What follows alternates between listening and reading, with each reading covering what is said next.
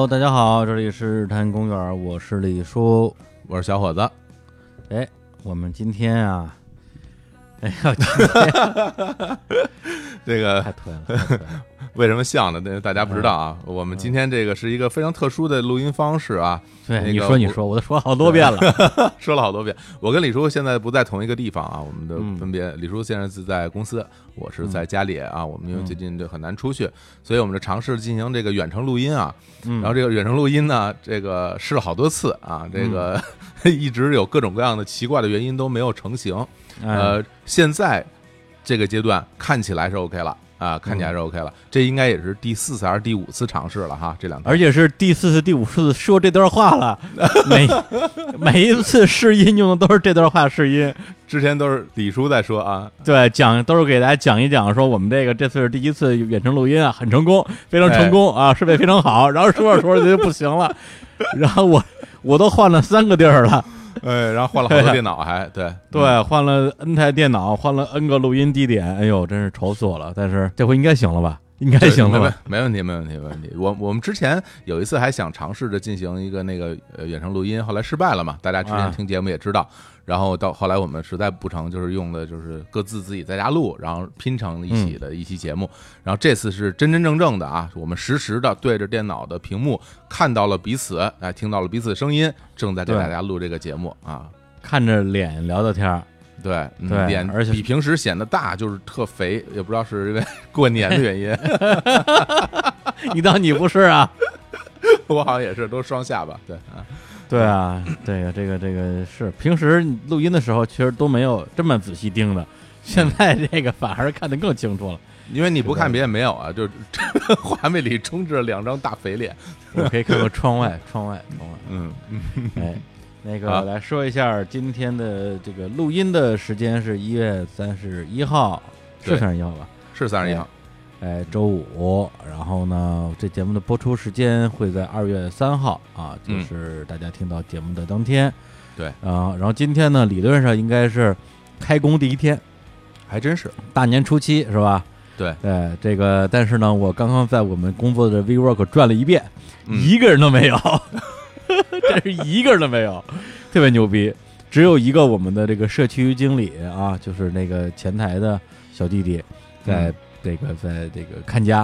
哦然后然后我来了，我说怎么样？今天上班人多吗？他说就你一个，我说 包场了啊，这我们包场了，嗯包场了。嗯，对，那为什么我这个赶在这么一个特殊的时期啊，这个这个时期有多特殊？我相信，呃，也不用说了，冠状病毒是吧？对，冠状病毒。哎，呃，但是为什么还是跑过了这个节目？就是因为呃，确实没有节目播了，而我们又希望能够在这样一个特殊的时期给大家录点什么东西出来。嗯呃，那么刚才说没有节目播了，并不是手上我们一期存货都没有，实际上不可能嘛，因为我们这个做节目都这么多年了，手上不可能这个啥都不留。但是因为最近呃这段时间大家的心情，我相信都不会特别的呃愉快吧，因为嗯就是我们无论是自己呃自身的境遇，因为像我们很多的听众，还有我们的主播，有些人就在疫区，就在武汉。对，还有一些人虽然他本身还没有受到太大的影响，但是你说天天也不敢出门儿，然后呃买口罩或者买不着口罩，然后也不知道该不该回去上班儿，嗯、包括交通的问题，包括买东西的问题，哎呀，还我觉得好像大家这段时间心情都不怎么好。所以我就所以就就这样就有一个问题就在于说，我们之前录了很多的节目，呃，怎么怎么讲？节目本身没有任何的问题，而且都是录了挺长时间的，对。但是呢，我们也会稍微有点担心，在这个时候播出是不是最适合的？对，因为现在大家的心情啊、心境啊，可能也都不太一样，我们真是有点拿捏不好。其实说回来，我们总体而言的节目都是会有一些说说笑笑啊，各种各样的成分在里面。对，所以这个时候我们其实是有点忐忑的，不太敢说就放一个说很欢乐的节目给大家听，不知道合适不合适。嗯，对，因为讲道理肯定是没有问题的，因为我们、嗯我这节目是三个月之前录的，对我那个时候怎么知道今天会发生什么事儿啊？但嗯是就是如果有人听了这个这个节目之后觉得心里不舒服，那其实站在我们的角度，觉得并非不能理解。所以就是就是我们也是犹豫再三。我跟火总这两天就就是基本上整个春节期间，每天都打电话开会，相互拜年，拜年，天天拜年，每天打电话第一句话过年好，过年好。其实其实都是在开会啊，对，然后对再讨论讨论我们之后怎么办，我们节目的问题是吧？包括工作的安排，其实我们也给我们的那个员工们、小朋友们都已经延期了，我们都是啊二月十暂定二月十号才才复工，不是嗯大家现在很多我们的听众都已经延期到二月十号才复工了，但是我们是大年初一就已经延期到二月十号了。是的，是的，对，这在国家还没有任何的这个号召的时候，我们就已经延期到二月十号了。看到这情况，我估计很可能还得再延期。有可能，嗯。对，因为现在这个情况实在是每天一个变化，是吧？而且说不好什么时候会结束，这个是最、嗯最难拿捏的地方。对你不知道他什么时候才能恢复咱们所谓的正常的工作、生活、学习的状态。我家现在楼下的一个便利店，嗯今今天我下楼去买了点儿面包，因为要补充点儿吃的，他就告诉我，就过两天他们便利店也关门了，就不营业了。对，是的，嗯是包括我，因为这个整个春节之前都在在我爸妈家嘛，嗯，然后呢，就是我说呢，咱们也也得买点儿呃粮食啊、菜啊什么之类的，对，也得囤囤货。嗯然后我妈一直说不着急，什么时候买都行。我说你别不着急，过两天就算买得着，肯定价格也越来越高。我就嗯直接上网下单买了点那个呃大米，还有青菜什么之类的，就正好我们家正好没米了。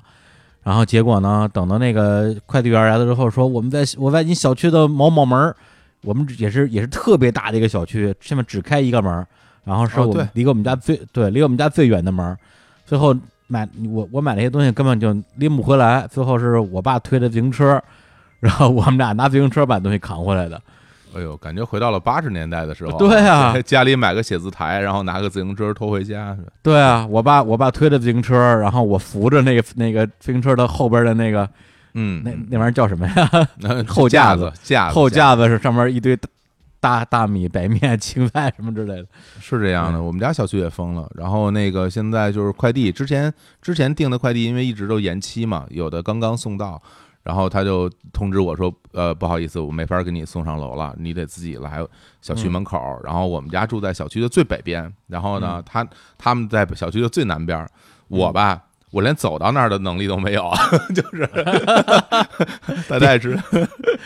对啊，就就就你这情况，我看你还就就别要自行车了，自行车也不好使了。自行车都不好使了。哎呦，这个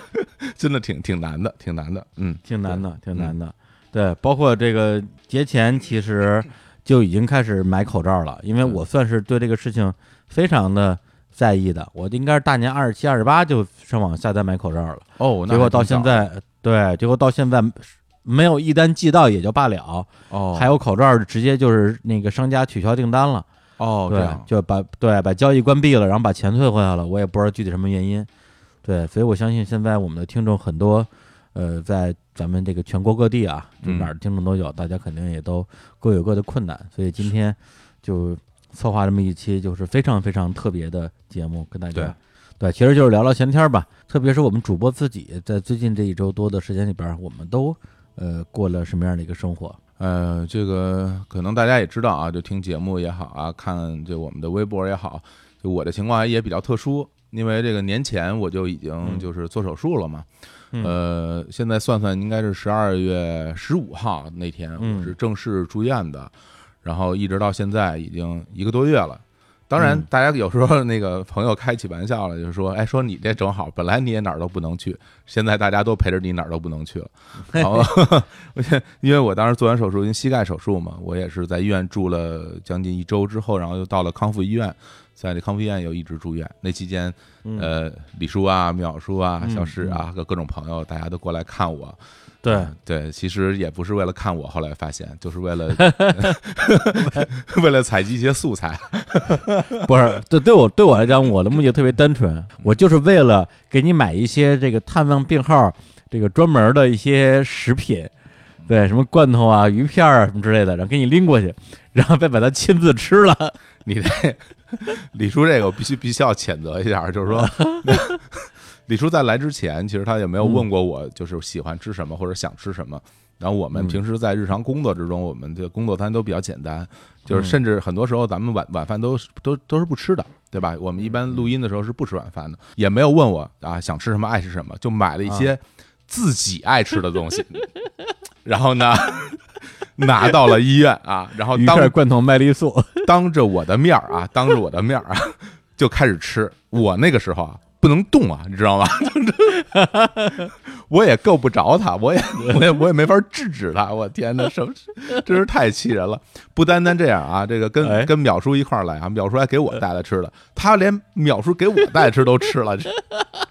哎，淼叔都带什么了？还带了那个他他给你煮了鸡汤是吧？炖了鸡汤特别香，亲手给你炖的鸡汤，哎啊，真好多。香啊！哎呦，嗯，然后李李叔在那儿一杯一杯的喝呀，哎说哎呀真好喝，哎呀嗯真香，是不是很香？呃，还给你买了什么驴打滚儿？驴打滚儿，对，哎呦，真甜呀！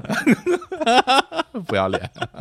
你像那个是，那就是一一月初的事儿吧？月初的事儿，那个时候我刚刚到那康复医院去，后来也是因为就是快过春节了嘛，我就是在春节之前就提前出院了。然后就回家了。那个时候也是基本上不太能走路，也是打车什嗯么的。现在想起来，我已经在在整个不能动的情况关了一个多月了。然后最近嗯生活能自理了啊，嗯呃，自己生活能自理了，但是嗯相反就也不哪儿也不能去，所以所以嗯这这段时间我就真的就是完全在家待着吧，哪儿都没，去我。看你这恢复还挺快的，因为之前去医院的时候，你那个要去上个厕所，还得还得推推小车呢。啊，对，那那对那那那那那那叫什么车？这我也不知道叫什么，就是不是，它应该就是一个助力车，助力车。助力车推着走的那种。对对，我我之所以买买那个车，是因为就是我我当时只要要么就坐轮椅嘛，要么就拄拐嘛。然后轮、啊轮轮椅呢，就是没有人推我，我自己那摇轮椅我也不太不太行。嗯，然后拄拐，呃，看着简单，弄着难，就是我我没有掌握这个拄拐的方式，而且挺危挺危险的是，当你上上卫生间的时候，如果它地面有水，你会滑倒。所以嗯就嗯挺危险，所以我就弄了那么一小车嘛，把李叔高兴坏了。李叔这车 吹，不是这主要之前从来没见过这车，我说哎呦这嗯这东西挺新鲜的，呃，然后我过去把玩了一下，结果嗯好像就第二天第三天我回家看电视，然后一看我说哎。有一个这个好莱坞的制片人大佬叫哈维，哪个哈维？就那个哈维啊，哈维是个骗子，是 的那哈维。对啊 对，然后他就是之前就是因为那个被指控各种性侵嘛，嗯，然后就被关押了，然后嗯他那段时间好像什么是做了一个背部的手术，哎对，然后呢就是从那个相当于手术之后就推了一个跟小伙老师一模一样的车出来上法庭，我说哎呦这这这车我见过，太讨厌了。哎呀，哎呀，那个那段时间真的挺痛苦，因为就是基本就完全生活不能自理，不能上厕所，不能洗澡什么的。所以嗯就是现在恢复的还行，就是能能能正常走路了。我觉得这个事儿以后如果大家感有兴趣，我可以慢慢多说说啊，因为这啊个对对对，住院期间和那个就是做手术期间，其实包括康复期间都有挺多有意思的，见了很多有意思的人。我真的要用有意思来讲，而且就是先透露一点吧，就是我嗯无论是在呃做手术的那个病房，还是后来我的嗯康复那个病房里边，都有我们日坛的听众。哦，真的呀，真的真的真的挺意外的，没想到没想到。哎呀嗯，而且说你恢复快快到什么程度？就是十九号，两周前吧，一个周日，它是一工作日嘛。然后我跟三清老师约了录《天地无用》，要一天录三期。嗯然后小虎老师非要来探班，嗯，我说你，我说您个病号就别来给我们探班了，对，对，非要来，非要来。我我当我当你怎么着也得拄个拐，坐个轮椅来呢。结果我蹦着就进来了，呃不不不太夸张了，走着走着走着。对对，而且还是还是自己开车过来的。啊，对，因为那个伤到左腿，其实开车是可以开的。对对对，那个时候我其实是可以简单走路了，但是实际上就是大家看着，就是你们看着好像跟好人一样，但是实际上我、嗯我只能走五分钟，就是。嗯嗯啊，呃，行走五分钟我就得坐下，就是他嗯坚持不了太久。那现在有有进步了，现在我在家里每天练，我现在能走二十分钟啊。嗯你，想想，十九号的时候我们录节目，你还悠哉悠哉过来探班呢。是二十号当天我还去了一趟那个体育总局那医院，找那个好汉老师给我做那个我那髌骨软化的一些复健的教学。对我们的康复师，嗯对，当时都没觉得说我那时候去医院有什么问题，但是我当时就在他们那不是有一大厅嘛？嗯那大厅你肯定特别熟，太熟了，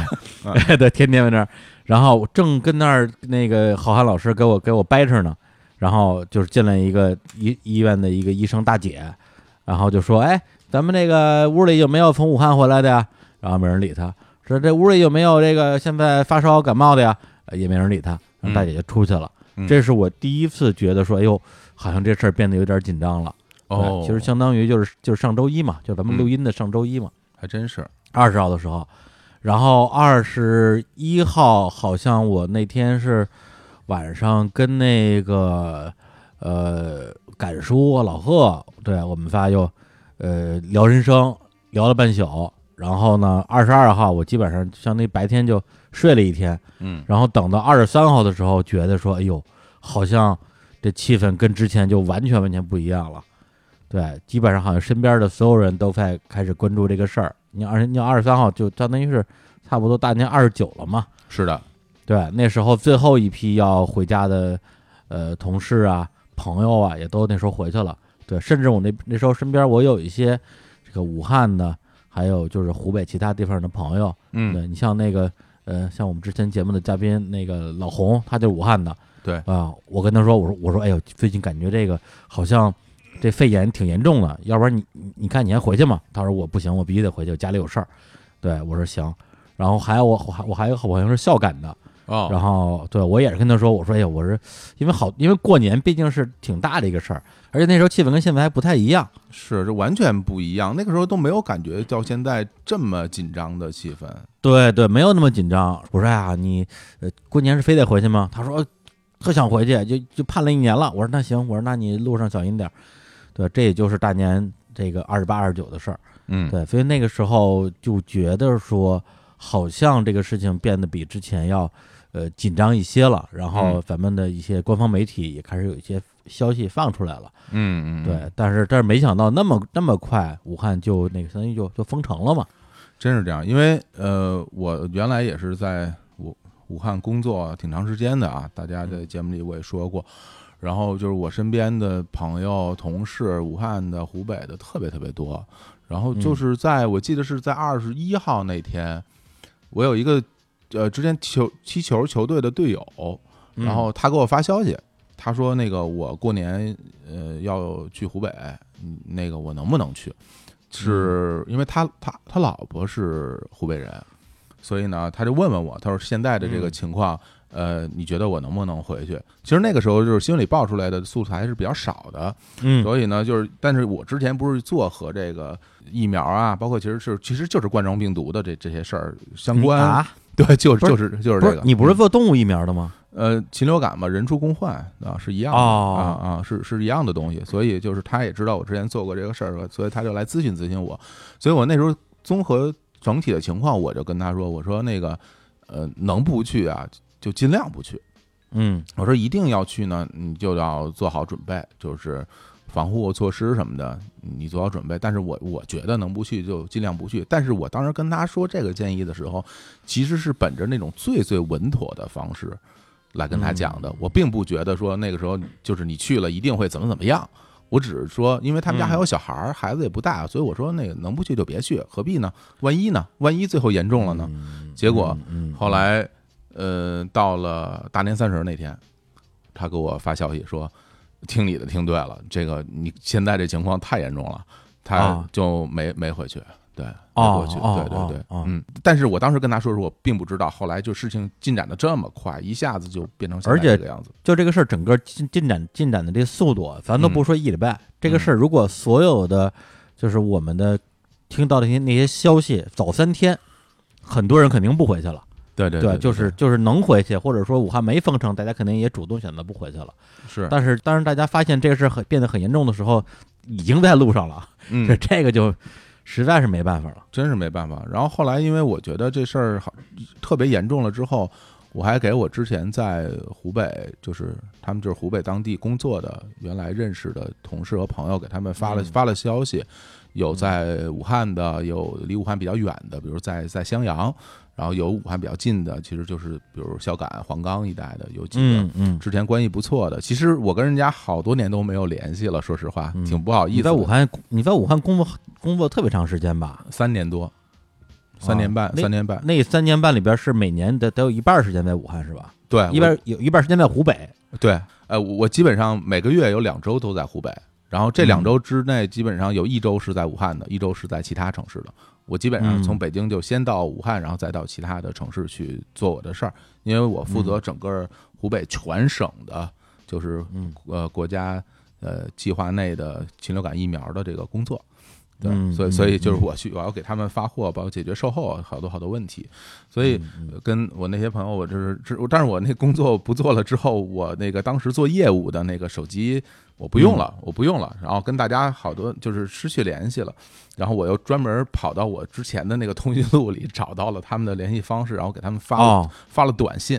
因为我哦真真的很很紧张，所以我就问问他们情况怎么样，给大家拜嗯拜个年，同时问问情况怎么样，他们也跟我说。呃，就还行吧，但是就是武汉，包括什么周边的都已经完全封城了。那个时候已经已经已经封城了，对，嗯所以就是哎呀，就是我我心里就挺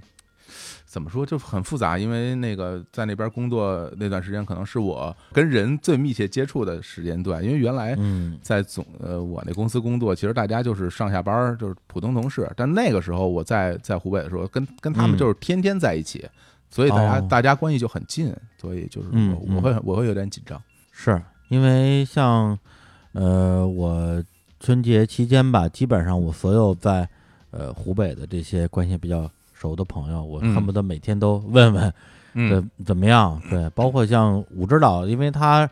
是去年二十多号就回武汉了。哦，对他当时回武汉的时候给我发消息呢，他还那个就是拍了一张医院的照片，然后发给我说那个我现风是？啊，我现在陪你一起住院。我因为当时我已我在住院，我说你怎么了？他说他那个痛风有点严重，然后去医院接受治疗了，然后知道才知道他那时候回回武汉了。嗯对，因为我当时十二月底的时候，本来是想一个是叫他录个节目，一个是看咱们节前主播们，要不然大家一起吃个饭、聚聚餐什么之类的。结果嗯他说他年底之前就走了，结果他好像是回去之后，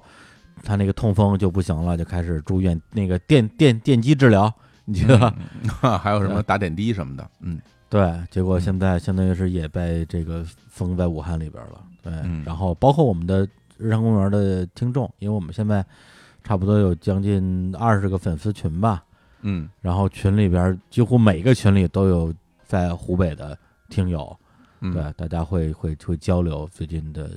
近况啊什么之类的。嗯，因为我之前工作的原因吧，基本上湖北所有的地方啊，就是每一个市我都去过。嗯。然后，所以就在新闻里，就是大家可能看到说，哎，报说啊、呃这个这个城市多少人，什么武汉多少人，孝感嗯多少人，黄冈多少人，随州、钱江、天安门各个地方多少人，然后大家可能是觉得是数字，啊然后但对我来说，嗯就是那些城市的那些画面，就在我眼睛里边一个一个的过，就是对。对每每你想想个城市，嗯。就是上周那个不是有一个呃一个媒体的一个女孩儿，嗯，然后来公司采访我嘛，给我拍了一个视频嘛。哦对，对对，然后她春节的计划就是要先回武汉，嗯。然后再回天门。啊，对，她是天门人哈，啊对，然后呢，她可能是准备跟家里过几天的那个节，然后再去云南玩儿什么之类的。然后她嗯。平时在上海，然啊后等到她准备回家之前，形势就很严峻了，我就开始已经玩命的劝他，我说你就我建议建议你别回去了。嗯然后他也是特别纠结，就是一会儿说想回去，一会儿说要不然算了，结果一直纠结到武汉封城，他就彻底回不去了。然后说行，那那也不用纠结了，然后去大理了嘛。结果这嗯这事儿大理也有病例了。因为现在最开始的时候是湖北，包括武汉是大的疫区。那现在其实你说哪儿就是绝对安全的，好像全国到处应该都是会有这些疑似或者确诊病例了，对吧？对，而且这种感觉跟零三年非典的时候又不太一样，因为哦像咱们都是经历过那个非典那个时代的人，那时候嗯也都是成、都是成年人了嘛。呃，那个时候感觉好像，比如说像广东那边，包括那个香港，然后咱们这边就是北京，嗯感觉就是有那么几个城市特别严重，而那些呃不是重疫区的城市，好像就没啥事儿。对，那个因为我当时在上大学，所以我当时在上海，所以上海其实没有什么特殊的感觉。但是我个人有特殊的感觉，就是因为我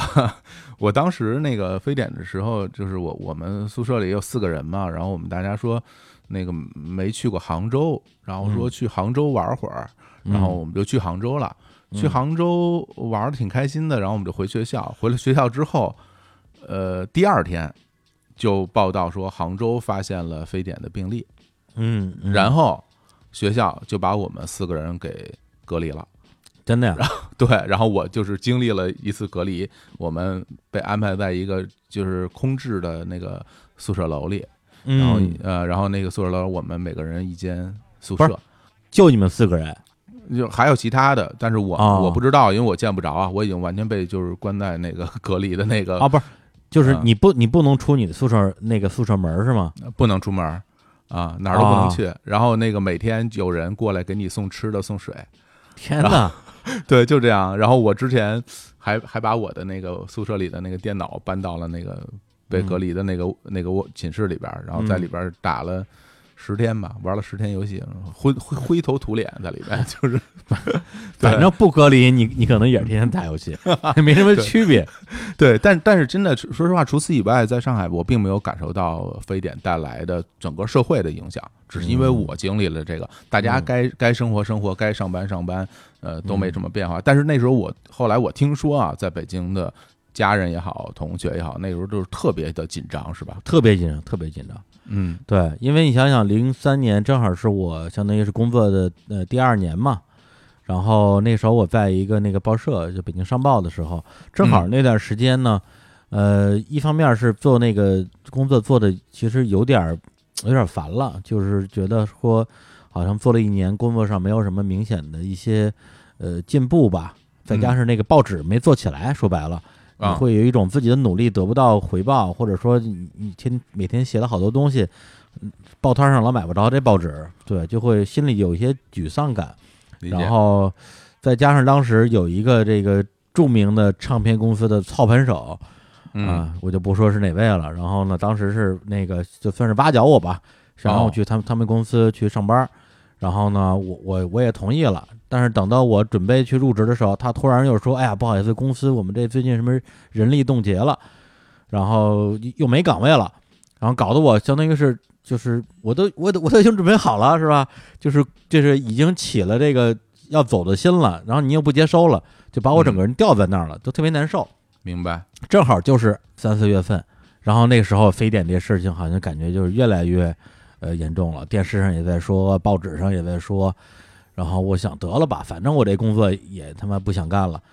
回家躲非典吧。啊，然后那个时候我就相当于是就直接从我那时候那个报社在和平里嘛。啊，我一我零三年我那时候住哪儿啊？我那时候我那时候是不是搬到外经贸了？我应该那时候应该已经搬到外经贸了。啊，然后呢，就直接就打了个车，打什么车？就坐地铁，直接坐地铁就回门头沟了。对，然后就跟家待了，应该是。一个来月就在门头沟待着，对，所以但那个时候，呃，就我的感觉来讲，第一个是北京虽然那时候病例不少，但是然后门头沟毕竟是那个边远山区嘛，对，感觉上还会安全一点。而且那个时候，因为呃，非典如果没记错的话，它是呃，你如果真的生病的话，会明显的发热的症状，对，发高烧嘛，对，所以当时。呃，我不知道这对不对啊？至少大家的印象说，你只要不发烧，就不会是病人。嗯，对，所以那个时候其实大家平时出门什么之类的都没觉得有什么压力。对，就是就是那时候我每天每天下楼打羽毛球。对我我跟我那时候女朋友，我们俩一起就觉得好像这一个月过得还还还挺快的。对，然后后来结束了就回去了。但那时候，嗯。毕竟那时候已也已经有有互联网了嘛，在网上会看到一些消息，包括那时候北京很多的高校封校，北京应该是大面积的高校封校。那具体是怎么个封法？是一个楼一个一个楼的封，呃，楼里边可以互相串，还是像你们这种一个屋一一个屋一个屋的封，我就不知道了。但是感觉好像那段时间这个催生了好多的这种网络文学作品哦，对，嘿霍乱时期的爱情嘿，是是我我我我就想啊，假如你真是把这个这个大学生啊，这男的跟女的关在一个楼里边儿，这玩意儿，这这这那不行了，这没有爱情，这这东西那才见了鬼了呢。因为我那个时候我身边比较亲近的人都比较特殊，因为嗯我在上海，然后青年老师在泉州，嗯然后刀老师那时候好像不在中国，好像在嗯在国外，嗯，所以我大家我身边的这些朋友大家都没有经历，然后我我来源主要是两个，一个就是我我父母，一个就是我嗯后来工作以后去单位听同事给我讲，当然当时我妈跟我说，就是她在走在大街上，公交车就没有人，嗯没有人坐车，就是公交车里没有人，然后大街上人也特别少，然后那个呃，就说特别紧张，整个气氛特别紧张，大家都不敢出门了。然后我后来我零四年参加工作嘛，我参加工作以后，我就听我那个办公室的同事跟我说，说我们公司原来有那个呃打卡的机器是指纹的，是指纹打卡机，嗯但是因为非典的缘故，呃，那个机器都停用了，不让用了，因为怕怕有传染什么的。然后结果到我工作的时候，那机器也就再也没有用过，就对对，这公司就哦在就不打卡了。另外一个，他就跟我说，还有一点就是这个可能是一个挺大的影响，就是说那个时候有很多人买了自己的私家车。嗯他说，在非典之前，公司里很多人是没有车的，但是那个时候有很多人为了呃避免乘坐交通公共交通工具嗯嗯，嗯自己买了车，所以他说他就明显感觉到非典过后以后，北京市面上的这个车明显多了。哦嗯，然后据他跟我说，我们公司那时候同一时期买车的同事就得好几十人，大家都是去买车。对，我要是那时候一块儿买的车就好了，就不至于 不不至于摇号摇到今天了。那你这是一个这真正老司机了，是吧？对，对那时候那时候还不摇号。对，嗯，对我突然就激活了一个画面，就是应该是我从我那时候住在外经贸的东门嘛，东门对面，啊就是我应该是从外经贸那儿回门头沟的当天，我就走路到我那个租的房子旁边的一个那种，其实是那种大一点的小卖铺吧，我我明白说，对，它不是嗯那种、不是那种洋超市。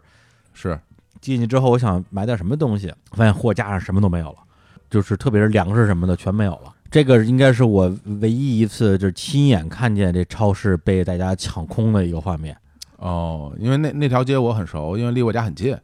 所以其实那条街是一个背背身儿的街，它没有人流量很小的。对对对，对对对。是吧？因为它不是沿着那个主干道，它是学校后边的一条小路。对，那那那地方如果被抢空了，那说明其他大超市就更别提了，肯定都被抢没了。是的，是的，对，嗯所以就刚开始的时候，包括我跟我一些比较年轻的朋友就说，就这次咱们这个、呃冠状那个病毒这事儿，大家就是都不当回事儿，就觉得说啊没事儿没事儿，那个没没有你说那么严重。我每一次我都拍着大腿说：“我说你们是没见过非典，老子是见过非典的人。你你听哥说一句，还真是。结果嗯，对，结果再往后发展，我觉得见过非典也不好使了。是因为就是我自己毕毕竟干过这个行业啊，嗯就是虽然虽然他我我当时做的那个行跟这个不不太不完全一样，所以这个事儿我自己是挺警惕的。我是会觉得这个事儿如果控制不好是会有点危险的。一开始咱俩还聊嗯这个事儿，对吧？我们咱咱俩每天都聊，哪天不聊？最开始的时候，我就给了一些我我的判断啊，大大概会会怎么样。但是，嗯，其实发展到现在这个程度，是我我也没有预料到的。我没有想到它能够这么这么凶猛。其实，是我觉得很大原因是因为它有很多的无症状也会传染的这个这个特性，所以这个在。呃，排查筛查的时候其实是有点难，因为你像大家如果发烧的话，可以直接通过这个红外的这个测温能够测出来。对对对对对，但是如果你没有没有症状、没有反应、不发烧，这个时候其实是很难判断你到底是不是病毒的携带者。嗯所以这个这事儿就是一个比较大的难点吧。呃，嗯你要说怎么办？因为最近也有很多的我原来的朋友什么的，大家问说，哎，这个这这段时间应该怎么弄啊？其实我我真的也给不出更多的建议，就是出门戴口罩。然后呃，勤洗手，然后开窗通风，然后如果家里有酒精，就是医用酒精，百分之七十五医用酒精的话，就是可以用酒精消消毒。嗯，别的也也真的没什么了。就是我大家问我，我回复最多的，呃，一句话我就说，呃，没事儿别出门儿，出门儿戴口罩儿啊，嗯回来洗手消毒，就嗯大概就就是这样。嗯然后衣呃衣服就是放洗衣机里洗了，如果你家的洗衣机有这种高温消毒的功能，那最好啊。嗯如果你家的洗碗机有这高温消毒功能，那那那更好。那那其实也没有什么更多的办法来解决这个问题了。对，嗯嗯你说的都对，但是啊，就是从我我我自己的这个亲身感受啊，我觉得没事别出门这事儿真的是太可怕了。哎呀，就是就是以前没觉得说就是怎么着，你像今年其实一开始说有这个冠状病毒这个事儿，我第一反应觉得说，哎呦太好了，今年不用串亲戚了。嗯，对对，因为这个每年串亲戚对我来讲可能是个是个负担吧，倒不是特别大的负担。对，倒不是说有多不愿意去，主要是你可能因为我没车，所以你去、啊。你去看谁都得自己用手拎着两箱露露，然后我觉得有点沉，太痛苦了，太痛苦了。然后我就巴不得每天就春节的时候跟家里看看书、看看片儿啊，一星期过去了多好。结果这次真的是几天啊，七天还是八天没下楼啊。啊，嗯。中就中间就下了一次楼，就是推着自行车去取那个大米去，啊。就下了一次楼，我就觉得整个人就已经被就就就憋得不行了。是吧？对对，甚至我有了一种那种说，哎呀，以前老觉得这狗不要天天遛，我觉得 为什么呀？这跟家里待不是挺好的吗？现在我觉得别人狗了，我也得天天遛。在网上也有很多人发这个这种这种图，嗯、我我的情况比较特殊啊，因为本身首先我我就不太能下楼，嗯所以呢，就是我我想去，我想去别的地儿，我也去不了。但是其实给我真的是给我带来了一些问题，就是因为呃，按理说我今天就应该回到医院去康复了。就是我这个手术之后的康复还挺重要的，而且需要一些专业的仪器来进行嗯辅助的康复。呃，我自己在家其实是没法弄的，但是现在这个情况肯定是不行了。然后前两天康复医院给我打电话，他们那边也也停了，就是不不能再去了。哦所以，所以对我对我而言，就是在对我的这个康复其实受到了很大的影响。就是哦对啊，对对对，包括肌肉力量各方面，而而且我是手术也比较比较复杂，康复也比较复杂，所以而且你那自己在家练可能还不是特别行。是不太行，就是真不行。没有那些专业设备，包括一些超声波治疗仪，还有一些电电极的电击的治疗，就是都没有，家里没法没办法弄，所以嗯那也没办法了，只能就这样在家就简单的练练力量什么的，也就到这儿了。对，所以这些天，嗯、下不了楼，然后就在家里看看电视，然后嗯我就每天看看那个新各个新闻频道的电视，然后看看嗯电影，然后我把今年嗯那个奥斯卡提名的电影看了好几个，在家。对，之前真的是，嗯、可以说没时间吧。我觉得这样说不算大言不惭哈，因为原来我们的确是没有那这种整块的时间看一个两个小时，甚至像爱尔兰人那样三个半小时的电影。之前嗯这种机会不太有，嗯，那这次也把这些电影都在家看了看。然后，但是玩游戏还是没有玩起来，我觉得，真真的不行了，真的不行了，真的到岁数了，这个玩打游戏提不起精神了，所以，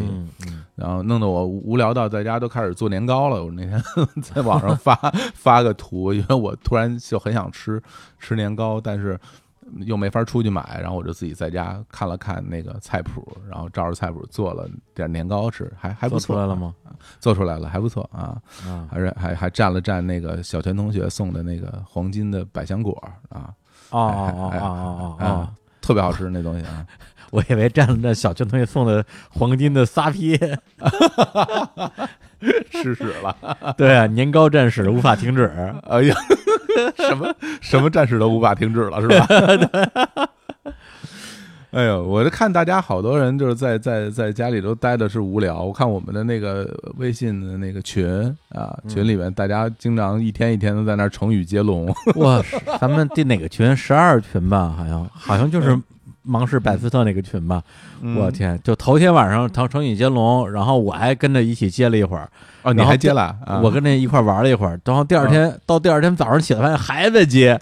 然后到第二天晚上还在接，对，好好几千条消息。大家真是憋坏了。然后我有，然后所以有很多的朋友在网上发各种奇奇怪怪的贴，也挺有意思。然后就说什么，呃，在家里哪儿都不去，什么都不干，就是给给给国家做贡献。我没想到我几十年的苦功终于派上了用场。苦中作乐吧，是吧？对，苦中作乐。嗯而且我觉得像你这种，还真是能够心平气和的看看片儿什么的，就我觉得对对我来讲，我已经可以说是非常的佩服了。哦，对，因为我今年春节本来原来的计划就是说，哎，这亲戚能够少串就少串，我跟家里，因为好多书买了也没看，你看我这一年买了得有得有得有一百本书了吧，而且嗯，好多的片儿，好多的电影儿，你甭管是奥斯卡这些，还是我们录节目要用的，包括我那个过节之前跟三千老师我们在那个天地无用聊了一些日剧，但是因为嗯我，但是因为我不看日剧。对所以那个那些节目我聊的特别费劲，然后嗯录完之后我就觉得说也不是不能播，但是我觉得就是总有遗憾嘛，我就说三千老师你那个你你给我点时间，我过春节的时候我把这些日剧，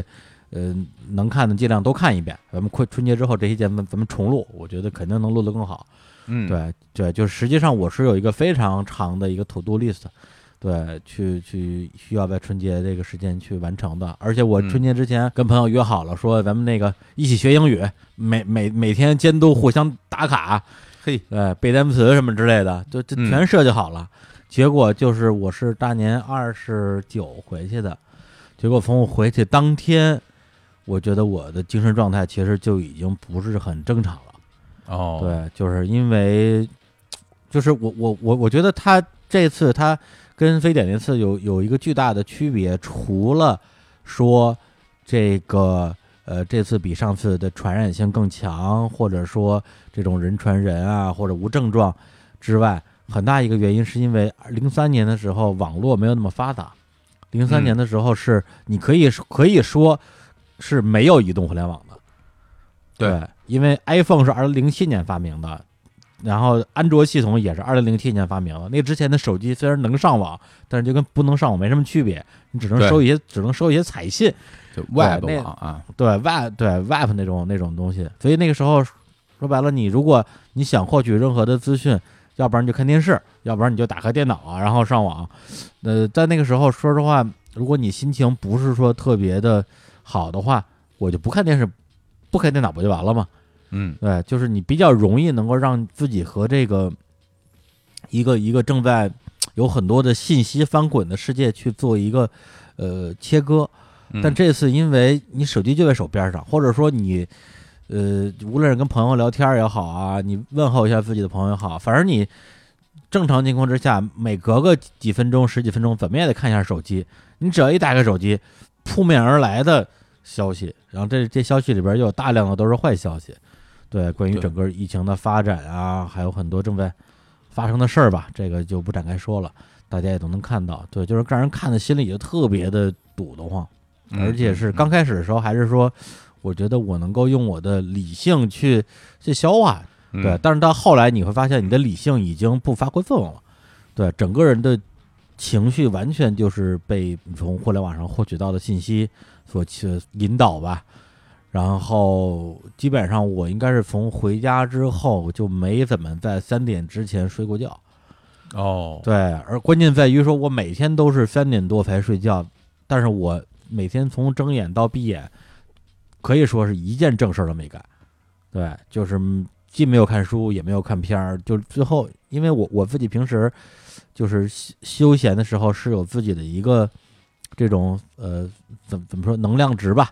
比如说我状态最好的时候，可能可能可能看看书；状态差一点的时候就看看片儿。如果状态再再差的话，我就看个动画片儿。嗯，对，但是我真个真的春节的时候，我连动画片儿都看不进去，看动画片儿看的都心里烦，看不下去。然后好像中间只有一天是相对睡得早一点儿，结果早第二天早上起来一看手机，然后就有朋友给我发微信说科比死了我给你发的应该是第一个。啊！对对对对对对对对对对对对对对，哎呦，你是第一那天个发的，那天真是太意外了。我那天就是我我我我我在睡觉，然后那个我家里有猫嘛，然后猫打架，然后把我吵醒了。吵醒了以后，我就有点渴，我说我喝点水，我就起来，我都没开灯，我就去喝了点水。然后回来之后，我就看我手机有那个呼吸灯嘛，就亮，就说明是有有推送或者是有消息什么的。我就打开一看，我我当时我就 就看到这消息了，我就觉得开玩笑吧？这个就嗯完全接受不了。然后我就属于那种无意识的状态，给你发了一个微信。嗯，嗯对，然后那个时候，同时青年老师在我们的那个群里也发了一个消息过来。嗯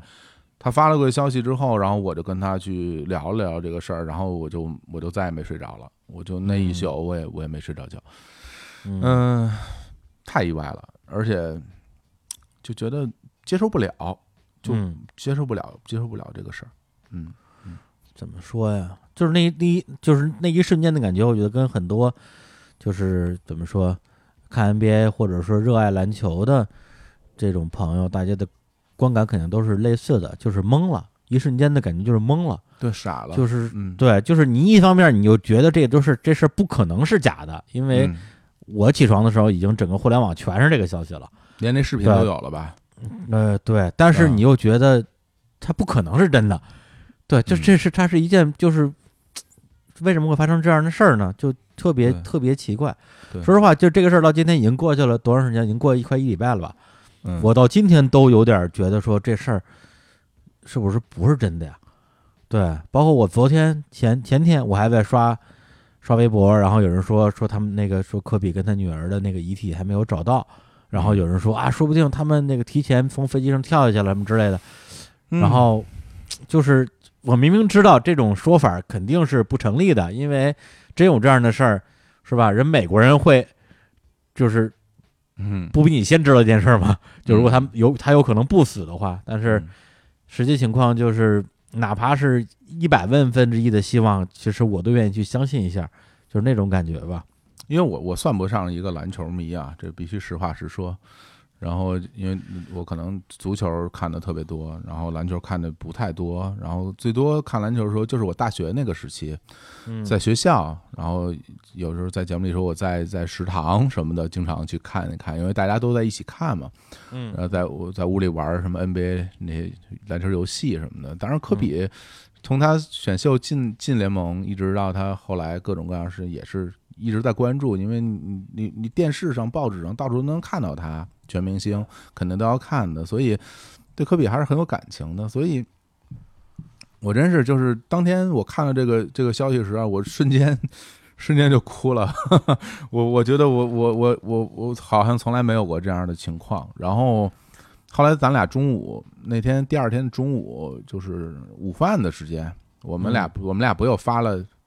嗯短那个微信，稍微说了两句嘛。嗯然后说两句，我就瞬间又不行了，然后我就在在厨房 又又又又又又哭了半天。就是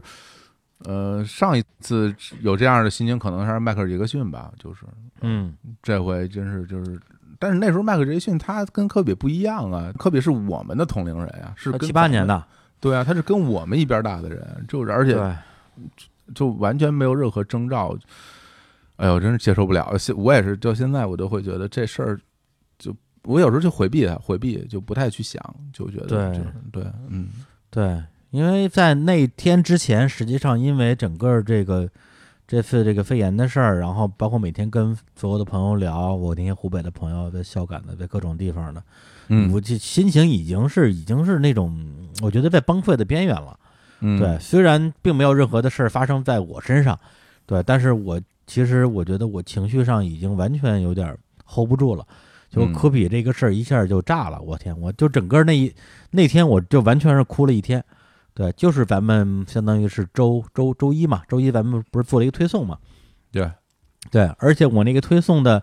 引言，实际上我在周日晚上已经写写了一部分了，因为我觉得我不能天天跟家里待着啥都不干啊。我说咱们，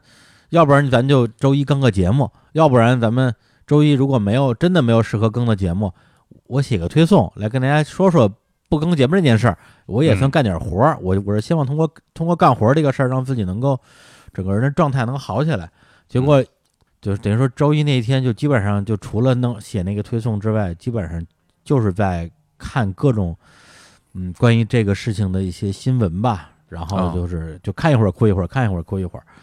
对，而且因为我差不多是从二零一五年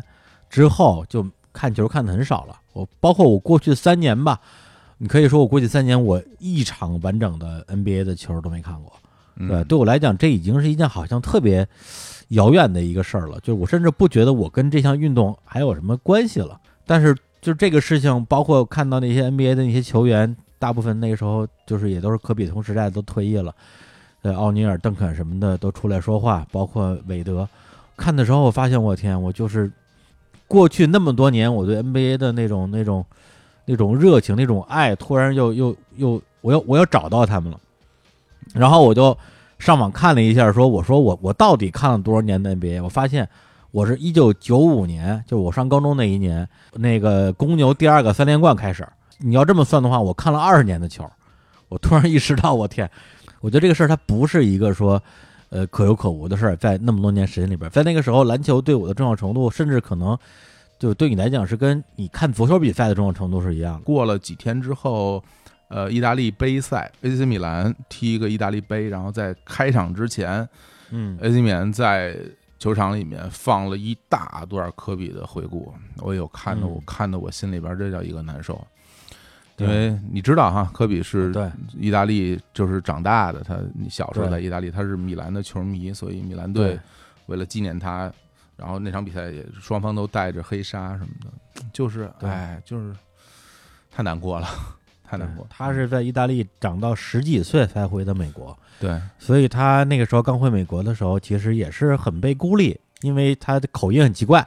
他说的是意大利口音的英语，那必然很奇怪。对，对，然后就形成了他从小其实是有点独的那种性格，其实还不一定说是多孤僻，而是说他习惯了就是靠自己的努力或者靠自己的实力去去去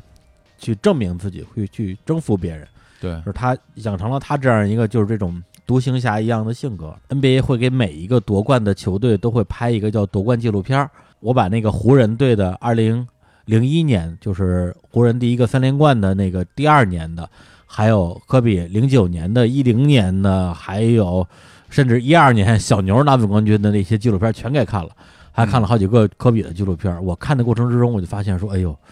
就是老都是老朋友，就那种感觉。我发现不是说只是说对科比有感情，湖人队那帮球员全认识，哎，对，都都熟的不行，而且每一个人只要那他那个画面一出来，我都能叫出他叫虎扑的外号来。对，因为那时候是我刷虎扑刷的最最最最勤的那那几年，一看奥多姆，哎喇嘛，拉对对，一看那个那个拜纳姆、安珠，是吧？还有那个什么乌贾西奇啊、香农布朗啊、老于啊、霍利，哎呦，一看的时候就觉得说，就是那种心情。对，所以就是在今年过年的时候，本来就已经是已经是非常非常低迷的一个状态了，然后每天都在努力的说想想想什么办法，甚至有时候我通过，比如说给给给朋友，呃呃问候他们，给他们一些安慰的方式，看能不能也也能给 给自己一点安慰。结果这个时候科比这个事儿给给了我一记重击，然后基本上我会两三天吧，两三天的时间，我觉得才才慢慢缓过来。科比去世这个事儿，我觉得对我个人的这个打击确确实挺大的，就是那种那种心情，我我觉得我现在都很不愿意去去回想，而且这次跟他一起去世的还有他的那个二女儿嘛，也是可以说感觉是完全继承了他篮球天赋的一个小姑娘，长得都跟他很像，笑起来的时候一模一样，哎呦，真的是，对吧？表比就表情，然后整个人那个劲儿，对，有点儿有点儿桀骜不驯，但是又有有有一点亲和力的那个劲儿，就就非常。我还看了他他女儿在中学打球的视频，球风跟他哦爹一模一样，根本不传球，完全不传球，厉不厉害啊？特别厉害，特别牛。我看来挺高的啊。对，而且我而且我还这两天在那个呃 B 站上把所有的科比的访谈全看了，啊、鸡毛秀、肥伦秀，包括他跟奥尼尔的对谈，我天，就是啊，就边看边哭就不说了，就是看，其实是通过看这些东西，让我对这个人有了比之前要深入的多的了解。我印象特别深，有一段就是老有人问他说：“科比，你什么时候生儿子？”对，因为他他生了四个闺女嘛。然后科比在一个访谈里边就说：“说我经常出去去别的城市打比赛的时候，会有会有我的球迷说：“你什么时候生儿子呀？我希望能有一个人来来继承你的天赋。”正好有一次，他女儿就在他他旁边说：“不需要，有我就够了。嗯，”对，就是是他女儿，哎，对啊，有我就够了。然后看的我当时心里就你就能想象有多难过嘛。对，就就就是跟他一起跟他一起坐飞机的那个那个女儿嘛。所以，哎，所以就是，哎呀，说不下去了，你说会儿。哎，真是，因为那个，我觉得就是可能也是因为我们看这个体育比赛的时间长了，嗯因为从小到大看了一代又一代的球员从我们身边经历过他们的刚出茅庐的时候，他们的辉煌，他们的退役，一波又一波的球员，现在活跃在竞技场上的球员都比我们小，对吧？对，然后我我我我都觉得我都觉得特别震惊，因为这个我看完了这些纪录片之后，我又看了两场，就是就正在发生的现在进行时的常规赛。我突然意识到，那些在场上打打球大胡子都比我岁数小，都是小孩儿，小多了。对，看上去都跟大爷似的，谁都是小孩儿。那现在都有零零零后的球员对啊我啊登场，所以我原来呃，因为我我看球特别早，我一九九零年就开始看足球，呃，就是看了真是三三十年足球，所以就是我有一个，我到后来有一个习惯，就是我特别不爱看颁奖典礼，就是。比如哪个球员拿了金球奖，什么金那个什么欧洲足球先生、世界足球先生什么，他去参加颁奖典礼，我看他们在颁奖典礼的时候那个样子，我就心里就很难过。就是我，因为我我我总是会想象他现在这么辉煌的一个状态，但是在过若干年之后他就退役了，或者伤病了，或者你你也再见不着他了。哦，我我就总我总觉得我就会想到那种曲终人散的时候那种那种落寞，就是嗯包括前一阵子看了个新闻，巴蒂斯图塔啊，阿根廷战神巴蒂斯图塔做了踝关节置换手术，嗯就是 他的踝关节已经彻底坏了，已经碎了，然后换了新的踝关节，要不然他就不根本就不能走路了。所以我那个时候就就觉得，哎呀，你现在的这些球员，未来我们我可能就在某一个时间段就停了，我就再也见不着你在球场上的样子，我就有点难过。嗯。但是前两天我看了一电影，嗯，就是刚刚我们也说到的那个爱尔兰人，嗯。呃，三个半小时的这个电影，就是我我刚开始看的时候，我会觉得啊，还是老味道，特别有味儿，包括画面、色彩都是像《教父》、像《美国往事》一样的那种美国的讲意大利黑帮的这些起起伏伏、沉沉沦沦的这这些这些片儿，看得我还挺带劲的，因为我很喜欢这个题材的电影。但是当他演到最后的时候，我就感觉有点受不了了，就是稍微有一丢丢的小剧透啊，一点点的小剧透，就是。就当你这一生，你你多么的风光，当你到最后的那段时间，不是说不是说你你意外的壮烈了、牺牲了、死了，而是你被这个社会、被这个世界抛弃了，你你被大家遗忘了，你身边的所有人，包括你在内，已经没有人知道你是谁了。嗯到那个时候，又会是一种什么样的感受呢？我就觉得，一方面我就想到了科比，我会觉得科比，他就永远这样就活在我们心里了，他永远是现在这么一个状况，他也不会经历到无人问津的那个那个阶段。另外一方面，我又想到，我想到我们就是觉得，就我们现在在做做播客，然后再给大家录节目哈，然后好多听众，然后很多人喜欢，然后。指不定什么时候我们，当然肯定，我觉得肯定最后我们也会被被被这个世界遗忘，就被大家谁谁都不知道你你是谁，所以就是感情绪很复杂，就是弄得我就感觉有点虚无，就会我就会觉得说，那既然如此的话，我明天还要不要继续努力去做我这些事情？那我如果我明天不再去做我现在做的这些事情了，那我又又该干什么呢？就是就觉得，哎呀，操，这个。生活在现在的这这这这个时代里面，我们做着现在这样的事情，未来的结局会是怎么样的？我有时候就 看完那个电影以后，我就发了个微博，我说这个电影不能深想，不能细聊啊，就想起来就觉得还挺挺难过的。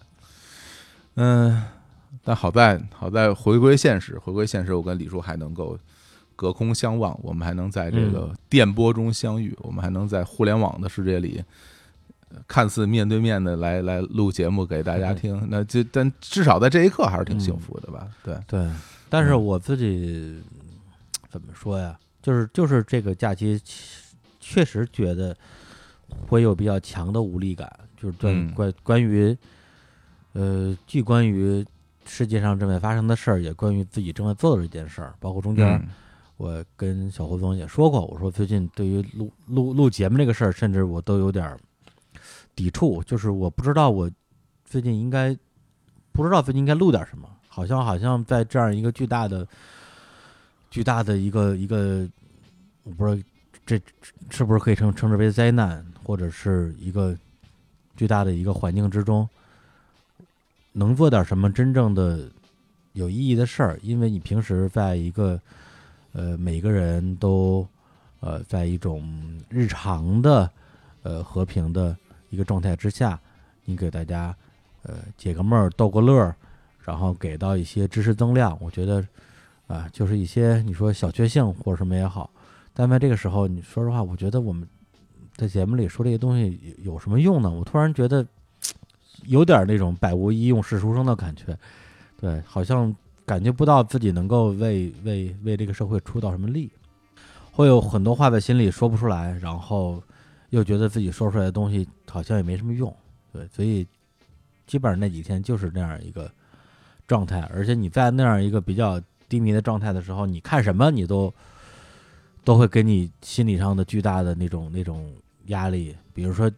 像我说我说看会动画片吧，然后看一个特别早，一九九五年的一个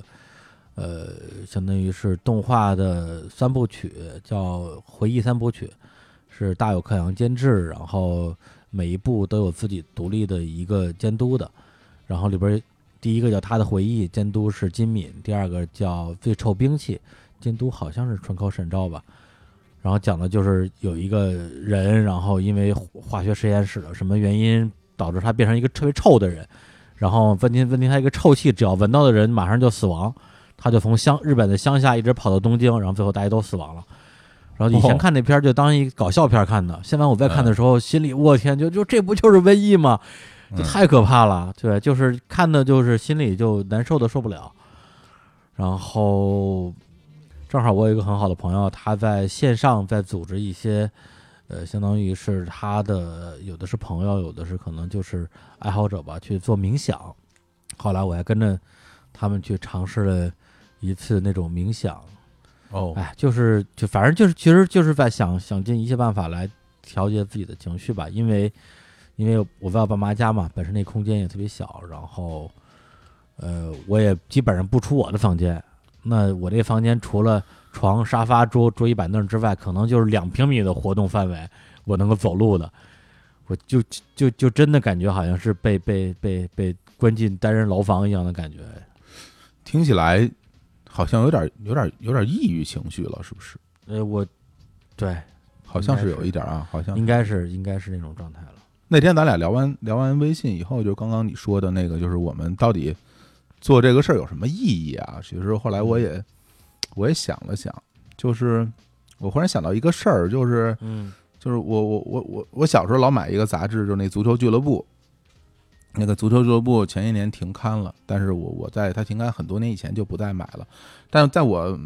当年嗯嗯一直在追着买的时候，它就是每个月一期，就是月刊，然后呃我就会每每期都买，每期都买，每期都买，然后哎买到第十二期的时候，就发现这一年过去了，然后把它弄弄好了，摆到我的那个书柜里边。我在想，其实作为我们的听众，如果我作为听众这个角度来讲的话，可能更重要的是，你还在这儿，你还嗯。你还你还在这儿，你还在不停的跟大家见面，你每个星期跟大家见一次或者见两次，然后我们现在节目更多了，跟大家见的次数更多了，就是你在这个事情，如果我适应了你在这个事情，它成为我生活中的一部分，呃，我我可能平时不觉得有什么，但是如果它不在我生活里了，我可能就会觉得有点有点什么不对劲儿了，因为这个为什么为什么它从我生活里消失了呢？为什么它不再像原来一样定期的出现在我的视野里，所以但并不是它消失了，而是你自己不买了呀。是是是，在是在我某某一个时间段不再是每个月都买，但我也会零零散散的会买一些吧。当我想要的买的时候，它还在，但是现在就彻底没机会了。你当你你再想买也没有了，所以就是我觉得从这个角度而言，嗯，对我来说，如果能够更长久的录节目给大家听，可能对大家来说是一种生活内容吧。就是当然我们也要。不断的提高，就是因为我会觉得咱们是不是有点老了？李叔，这这我我我真心说啊，我真心说，我从来没我之前从来没想过这个事儿，但是但是就是大家老说年龄就是一个数字或者怎么样，但是毕竟咱们也已经挺大岁数的了，就是这个事儿，其实我是有一个感觉的，因为那天有人给我发了一个帖子吧，在一个论坛里边。就是大家在讨论播客这件事儿，对，就那个帖子里边，大家都在互相推荐播客，说你你你你听什么播客？你听什么播客啊？嗯，每个人都会推荐自己喜欢的播客，大概我估计得也得有个呃一两百条吧。然后我扒在那看了看，好像没有什么人推荐日坛公园的，真的吗？对，这个我挺意外的，因为之前只要是看到这种你说播客播客盘点什么之类的，基本上日坛公园都是最前面的。对，但是这次呢，我会发现，包括日常公园，包括一些这么说吧，就是从时间的维度上，比日常公园诞生更早的节目，几乎就没什么人提。然后就让我意识到一件事儿，就是很多时候，其实不是你变得不好了，而是你老了。对，就就因为我以前我研究互联网嘛，很多就是，嗯，就是比如说 QQ。现在 QQ 的用户用户群的平均年龄其实已经挺高的了，因为年轻人，因为现在的小孩不爱用 QQ，不是因为 QQ 不好，不是因为 QQ 不好用，而是他们觉得 QQ 是老头用的。哦，是吗？哎，我还看有有有那个数据显示说，这个更年轻的年轻人，就更小的年轻人，好像还更喜欢 QQ，会觉得微信是老人用的啊，就是 一代又一代，是吧？他总他总会有自己的一套。标准，标准，对吧？标准就是他们会觉得什么东西是新的，什么什么东西是老的，嗯，对。所以就是当时我看完那个帖子之后的第一感觉就是说，在现在的呃新的播客这些受受众群里边，比如说咱们假定他们年龄是九五后或者到零零后，已经不觉得听日常公园是一件很酷的事儿了，对，觉得觉得这这这这是一帮老逼头做的节目，就是听那玩意儿不酷。那听你的意思，是不是日常公园成了快乐大本营了？啊，对，快，大家好，我们是快乐家族，天天兄弟什么的啊，天天兄弟，对我，我，我，我是我是谢娜是吧？对，我觉得可能是这样的，可能是这样的，就是你你没有什么错，你只是老了。那可怎么办啊？这个不怎么办，凉拌。你说，你说我我比你年年轻一点。没有用，你你你那点算什么呀？就就就你那，你那叫年轻啊！你，哎呀，完了完了完了完了！这一下，这个这个所谓什么，我之前从来没有感受到什么中年危机什么的，这一下真的危机有了，危机危机。所以你看，这东西跟我觉得有时候跟这种运动场上那种感觉是一样的，就是不同的年代的球员，大家站在一起的时候，就你明显感觉。怎么说呢？就是有一个看不见的一个一个鸿沟在里边，对，并不是说我们之间真有什么文化差异，或者说大家有什么这种说呃互相不理解，而是明白对，因为这个年龄的代际，互相不想搭理对方。哎呦，你别说，我就是前两天看那个《好莱坞往事》啊，就是今年的一个新片，昆汀的，然后。就里边一个特别普通的一闪而过的一个画面，就是那个布拉皮特开着车，然后马路上一堆年轻的小姑娘过马路，大概就是十五六岁的小姑娘蹦蹦跳跳过马路，我瞬间就觉得自己被击击倒了。就是我觉得，哎呦，人家可是年轻人，然后我已经这个岁数了，就是人家可能不不可能再跟你你这个年纪人真真正正的成为。朋友了，我觉得，我我我我我真的会有这样的感受。人可能就是这是一大叔，或者是这是一个老头儿，然后他他他自己想想想非常谄媚的扮年轻，跟我们年轻人交流，然后用我们年轻人爱说的话什么的，网络用语、网络热词什么的，哇，太可怕了！我觉得这这一下就把我直接打倒了。然后嗯，其实就是特别简单的一幅过场画面。就是那种感觉。包括前两天有一个节目的听众吧，给我就是发消息，然后就拜年嘛，嗯然后就我就正好跟家闲，我就无聊，就随便跟他多说了几句，然后啊他就说，他说，哎呀，特别不好意思的跟李叔说，在我这个那个还年轻的时候，我的我的梦想就是长大之后嫁给李叔。我说，哎呦，我说这这这这有点太荣幸了。我说，嗯您说年轻的时候是多年轻的时候啊？他说高一吧。我说，哎呦，我说天哪！就你就你就能想象，就是咱们这岁数有多大了，哎呀，被击倒了，而且而且当时当时就直接给我噎住了，我觉得我接下来就话没法接了，觉得我就我怎么接都觉都觉得特别不成体统，作为一个电台主播，然后无法接住对方嘉宾的话啊，说对啊感到很汗颜啊，感到是是，而且是这样的，就甚至因为我当时跟谁聊啊，就我跟那个凹凸电波，就石泽性他们一起做那期节目聊聊聊聊性感嘛，其哎实那期节目对我来讲，就怎么说呀，其实挺挺艰难的。为什么呢？因为好多话他们可以说，我不能说。对，因为像黄瓜酱是吧？人家九九年的，比我小整二十岁。嗯，对我可以问他说：“我说，哎，我说黄瓜酱，你觉得自己性感吗？”他说：“我何止性感啊，我就是个尤物。”嗯然后大家就 我就是个尤物，大家就觉得哇，好可爱啊！你说我要是说这话，人家觉得你还臭不要脸。哎你你就是油没有物啊，就是 哎，对你就是你对我就个油腻，是吧？但是我好像好像说什么都觉得特别不对劲儿，对，就是给人感觉哪里怪怪的，对老不正经是吧？对，老不正经。但是嗯，但是为什么老了就要正经呢？为什么老了就不能不正经了？就是哎呦，为什么为是吧？哎，算算了，不说了，不说了，就 越说越颓。对，所以、嗯你看这期节目是吧？都，挺好，聊成这样，非常好，非常好。哎呀，行了，这个不说这么伤感的问题了。两个老年人，那我前一阵子不是看你在朋友圈里给大家什么语音拜年，嗯好像拜了挺多年，好像你还什么拜的都还没拜完呢，你那 没那拜完呢。那是那是怎么回事啊？我还没问呢，那怎么回事？那个应该就是科比之后的第二还是第三天呀、就是那天我就是就是我跟家里刷篮球纪录片那一天，刷完之后呢，觉得好像心情比之前稍微提升了一点儿，提升了一点儿，然后然后就就想到一个事儿，就觉得说有没有可能我趁着自己这段时间，就这这一点儿时间状态比较好。然后呢，把我的这个能量吧，就是咱们说俗点儿，就正能量，或者说我觉得我这种比较比较呃温暖的能量能够给到大家，因为往年过年的时候，甭管多少也都得拜拜年，微信里边、呃打俩字儿什么之类的。其实我嗯怎么说呀，我挺不擅长拜年的。他，今嗯年因为头几天整个人就颓了，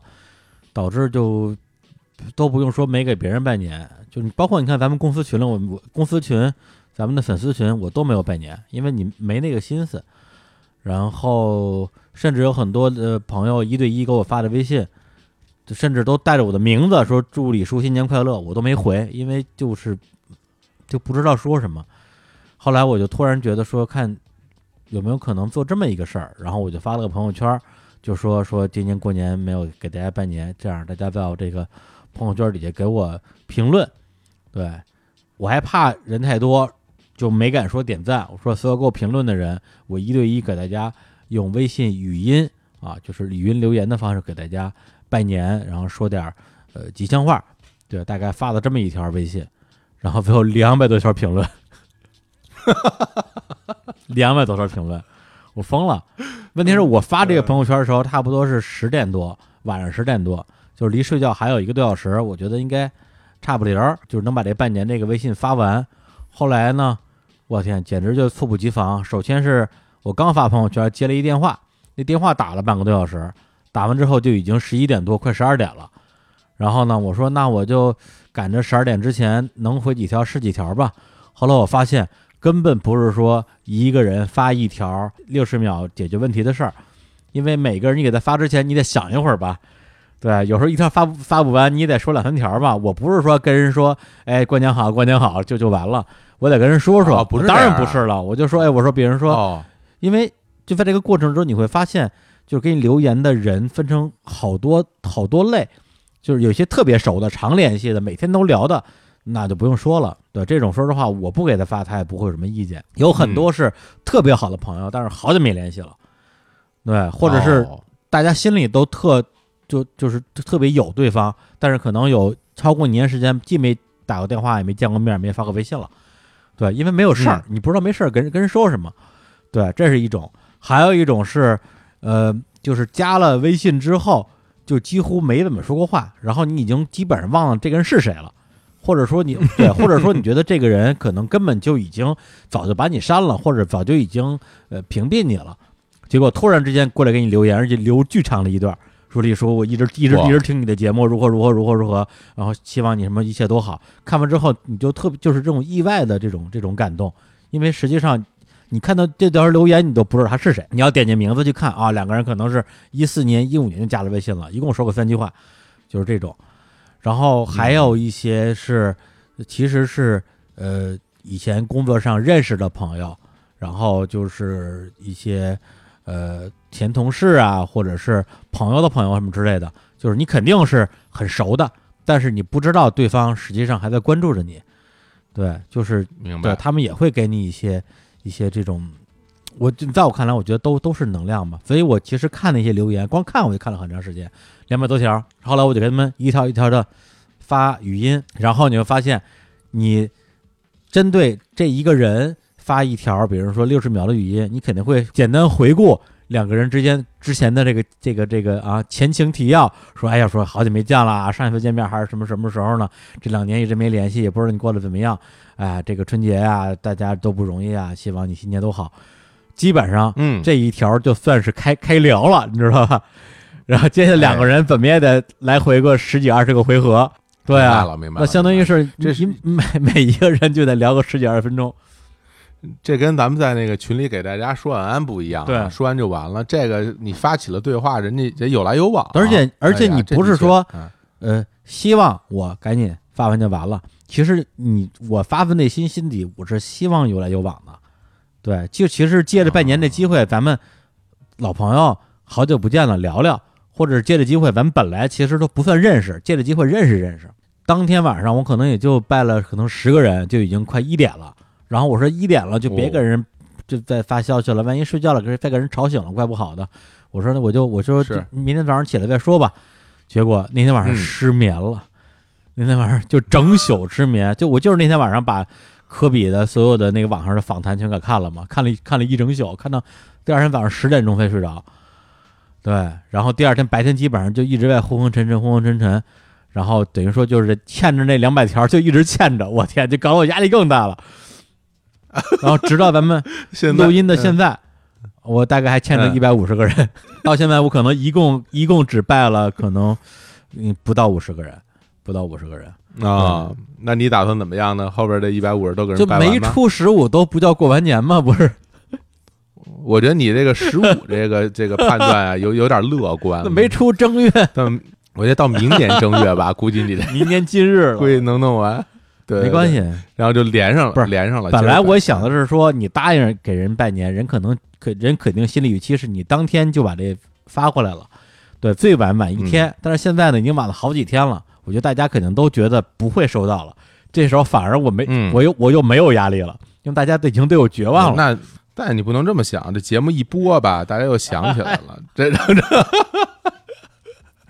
回头我也去那儿给你留个 言，你我我就没留，没留，不是啊，不是留一下，有一个方法呀，可以让你已经已经留过的言消失，你知道吗？不知道把，你删了。咱俩不，咱俩不是好友，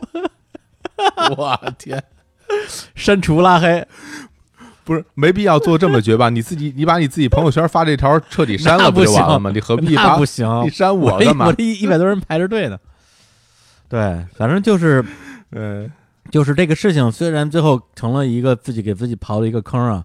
不知道正月能不能把这个坑填上，但是我觉得可能是整个整个整个春节里边我做的，让我自己觉得就对我自己最有价值一件事儿。对，就是好多的老朋友、新朋友，借这个机会，大家在微信里边就是真的是真心的相互问候，因为我特别特别特别特别不擅长用文字跟人家表达我的一些情感，对我这个特别不擅长，所以借这机会，我就拿语音，再加上是吧，咱们吃这碗饭呢，我觉得用用用用语音的方式跟大家聊两句。这个过程特别好，而且感觉跟每一个人在聊完之后，大家的那种关系都变近了，甚至感觉就好像我们真的是面对面走在一起，一起吃顿饭一样的那种那种亲近感。我觉得这个在现在大家距离都那么远，然后然后呃平时见个面特别难，特别是好多朋友在北京都在北京，甚至咱们在东四环有朋友就在东三环约约见面约三年都没都没见着。对，我觉得是是吧？越近越越近越见不着。我觉得这个就算是我我在今今年春节自己我发明的一个关于人情、关于这个人和人之间情感的一个小游戏吧。对，如果大家这个春节现在就是因为好多人也都没有没有复工嘛，还在家里边，就是 还在家里边这个待机。然后，如果你们觉得可以的话，也可以玩一下，但是。有，但是我觉得你们有可能有必要把这个条件限定一下，说我朋友圈里边选二十个人什么之类的，对，别跟我似的 傻不愣登一下二百条，我天！不过说来挺好的，感觉挺挺挺温挺温馨，然后这个事儿也挺有意思的，因为毕竟你这么一说，我也发现，就是有的时候你会发现，你发一条朋友圈，忽然之间有一个点赞，你你得想半天，哎，这个人是谁呢？就是 好像好久没有在这个社交媒体上见过这个名字了，但是想想看，哦，还是之前认识的一个朋友或者怎么样，大家能够通过这个事儿建立起联系，然后能在这个，尤其是在现在这个特殊的时期，大家相互温暖哈，我觉得这事儿挺好的。对，或者说，其实，嗯，就是那天我发了一个发了一个朋友圈，大概意思就是说。就以前咱们电脑还不都不能上网的时候，咱们上中学的时候还是什么四八六的时候，是吧？电脑病病毒都是通过软盘什么之类的传进来的、带进来的，对。但是只要你电脑你不往里边插任何东西，软盘也好、光盘也好，它理论上应该是永远不中毒，因为它没联网，对。但是你一旦连了网之后，那所有的电脑随时都在这种病毒的威胁之下。对，那么我这个春节的时候给我的一个明显的感觉，就是因为我们现在每个人大脑都连着网，因为我大脑连着我的手，我的手连着手机，手机连着网。对对，所以其实现在我觉得我们这个时代跟他妈的那个《黑客帝国》里边那脑后插管的时代也没啥区别了，本质上。对，只是没插在脑子里。对，他只是就是过了一手嘛，对，过了一手啊，过了一手嘛。嗯，所以就会感觉就是说现在。大家从网络上感都感觉到了这种非常负面的一些一些信息或者是一些呃能量吧。对我这个负负面能量指的不是说大家说的那那个负能量，而是说而是说会让你的情绪变得特别的沉重、特别的低落，哎，你特别的焦虑、特别的愤怒、特别的又不知道该怎么办的时候的那种那种心情。我觉得几乎在这个春节，在我和我认识的很多朋友的这种这种实际的状况之中，都是一个简直无法摆脱的一个事儿了。我跟我几个朋友有个群，大家在群里经常说的，就是这个春节经常说句话，就是不行了，我崩了。那个让另外说，我也崩了，我也崩了。对，周期性的崩一下。所以我觉得我现在算算是从沟里边又回到城里了。就是明显感觉，我我当我离开离开那个封闭的空间之后，我整个人就好了很多，整个人好好了很多。嗯，当然，那我也要承担我现在又回到这种人群密集的一个一个这种工作状态的这种状态的一个要承担的风险。那我觉得，大家接下来无论是说还要在家里边在啊自自己隔离一段时间，还是要。回到自己所在的这个的城市去去工作，我觉得怎么样在这段时间，一个是保护好自己，一个是照顾好自己的情绪，因为以前大家可能没有拿自己的情绪当成自己的身体来看，觉得说身体健康就是不生病，但是我这次明显感觉到情绪或者说你的你的大脑吧，我我也不知道该怎么说，它也会生病，嗯，它也会生病。对，这精神健康真的其实挺值得关注的啊！这么长时间被憋在屋子里不能出去，而且不是不想出去，是根本就不能出去，这这搁谁也受不了。所以你说咱们俩这个老年人能给大家做点什么呢？啊，就是给大家就就是录点节目呗。但是现在这个情况，录节目都已经变得好像挺费劲，因为之前觉得说这个世界上还有比录节目更更容易操作的事儿吗？不就是仨人一坐聊呗？现在你叫谁嗯。谁也不愿意给你录啊，都这时候。是啊，这这么 你你找嘉宾什么的，大家肯定都不愿意出门啊。所以呢，就是我们这嗯。些主播还得是这个家里有录音机、有麦克风的人，大家才有可能说通过异地的方式来呃进行这样一个操作。所以呃，接下来的这也不确定多长时间之内啊，我们一个是先、嗯。呃扒拉扒拉手里的这个存货，看看这个存货嗯什么时什么时候用完。一个是呢，我们嗯这个我跟小火总，啊，还有我们其他的有这个硬件条件的主播，大家看看能够用这种异地的方式，呃，给大家录一些新的节目。对，实在日坛的主播我们这个不够用了，我们就得第一台接主播。你们设备多，呃，有有一档非常受欢迎的节目叫做《日坛绿茵场》，我看是时候出山了啊！这个 我同意，我同意这门亲事。哎呦，真是，哎呦真是，真是愁死了，费劲啊，费劲。我们努力，我我，我们努力。或者利用这个机会，我一个人跟家里把音乐盘点录了，二零一七对，二零新音乐盘点，对，真是逼得没招儿了。所以，呃，哎跟这儿也呃，把我们接下来就是这一周啊，就把我们这一周的那个更新计划给大家也说一下。呃，由于我们现在手上的这个存货呃有点紧张，所以呢，我们在呃这一周啊，就是大家听到节目这一周，我们的日坛公园儿就只更新这一期。我们的说归说和日坛物语、本周就都先不更新了，但是啊，嗯。天地无用这三千老师主导的，嗯。他要在本周之内日更，哎呀，这是听听啊，真日更啊！对，因为三金老师他也是现在就在天津嘛，在爸妈家，然后这个也是出不了门儿然后呢，他呢就跟我不一样，你看我就颓废了，我就消沉了。三金老师是这个化悲痛为力量，然后昨天哎。给我发了五期节目过来，对，就是一个人跟家里拿着麦克风，而拿着他现买的麦克风、现录的节目，然后呢就聊了呃好多话题，他好像也聊了一期科比，然后聊了几个美剧，聊了像《人人都爱雷蒙德》聊了啊聊了那个《摩登家庭》，聊了一个日本的漫画啊叫《工作细胞》，呃还聊了什么呀？反正聊了一堆的这种一单人的短节目。然后将在这个本周啊，本周在《天地无用》这个节目里边日播。大家如果这周想要听到更多节目的话，可以直接去关注一下。然后包括今天，嗯包括在我们更新本期日常公园的今天，《天地无用》也有期更新，是我们在节前录的，呃，那三期节目之一，就是我跟三千老师还有他的一个嘉宾叫吴念，三个人一起聊了一期在日本怎么过年哎，这个明显要 PK 啊，对啊一下，你也聊过日年，我也聊过啊，年，那就看看吧，哎看看谁聊得好啊对不啊。嗯，都有我，聊聊都挺好。哎呦，我突然理解了你这个结婚跟日坛之间的这种这种心情了。一种自豪感油啊，然而生，是，吧？都有我，都是好节目。嗯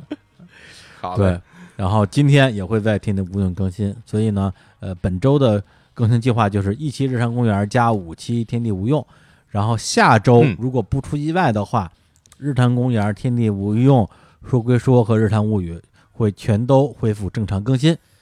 然后呢，我们也会尽我们所能啊，给大家在这个非常特殊的时期多贡献一些好节目。所以呢，今天反正呃一期特别的节目，跟霍总我们俩嗯，呃聊了一点儿有的没的东西，然后也希望我们的、呃所有听到这些节目的啊，我们的听众大家呃都能够照顾好自己，照顾好自己的家人朋友，希望大家能够都能够平安度过这个特殊时期。然后呢，最后给大家带来一首歌，这首歌呢，呃，有年头了，这首歌，呃，是我还算挺喜欢的一个民谣歌手，叫杨家松啊，他本身是一个创作歌手，之前也写过一些歌，包括给田震写过什么《靠近我》之类的。他一首歌，它的名字叫做《夏天二零零三》，哎哎，创作于这个二零零三年的非典期间。对他这首歌的歌词是这样写的。就在今年这个夏天，我睁大了眼，整天盯着新闻看，泪水淋湿了脸。哎呀，这就跟今年春节的心情真的是太像了。然后朋友越来越想念，上晚聊天老掉线，夜里还是总抽烟，发愁赚不到钱。哎呀，这句句扎心啊！真的太丑了。对啊，你说这个今年这赚钱这事儿。我觉得大家可能基本上都已经颓了，赚谁的钱去？哎，可能唯一的区别就是上网聊天已经不掉线了，现在网比以前好。嗯，然后这个家人不是常相见，这下可有了时间。最爱的人最缠绵，不离你身边，这是没赶上春节，这是吧？对。然后，当时他这首歌写的时候，因为是夏天二零零三嘛，相当于是非典已经过去了。然后他后来也唱到，就是说。我的日子依旧很简单，我的梦想没改变。二零零三年的夏天，我的心情在好转。那就是根据我们对于这个疫情的一点点了解，就是说，随着天气变暖和之后，肯定会有非常明显的好转。对，所以我们也呃也期待啊，今年的这个夏天能够早点来，然后等这一切的。这一切的风波，这一切的焦虑都过去之后，我们也能够像那个歌里边唱的，可以回头看这一段非常非常特别的时期和非常非常特别的心情吧。那就在这首歌里边来结束这期的日常公园的特别节目，我们跟大家说再见，拜拜，拜拜。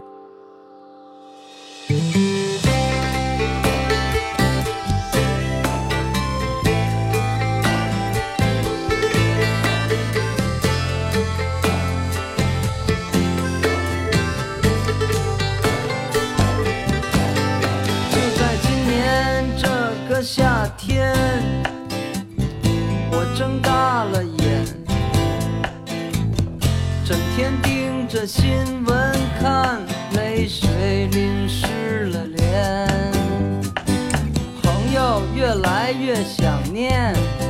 上网聊天老掉线，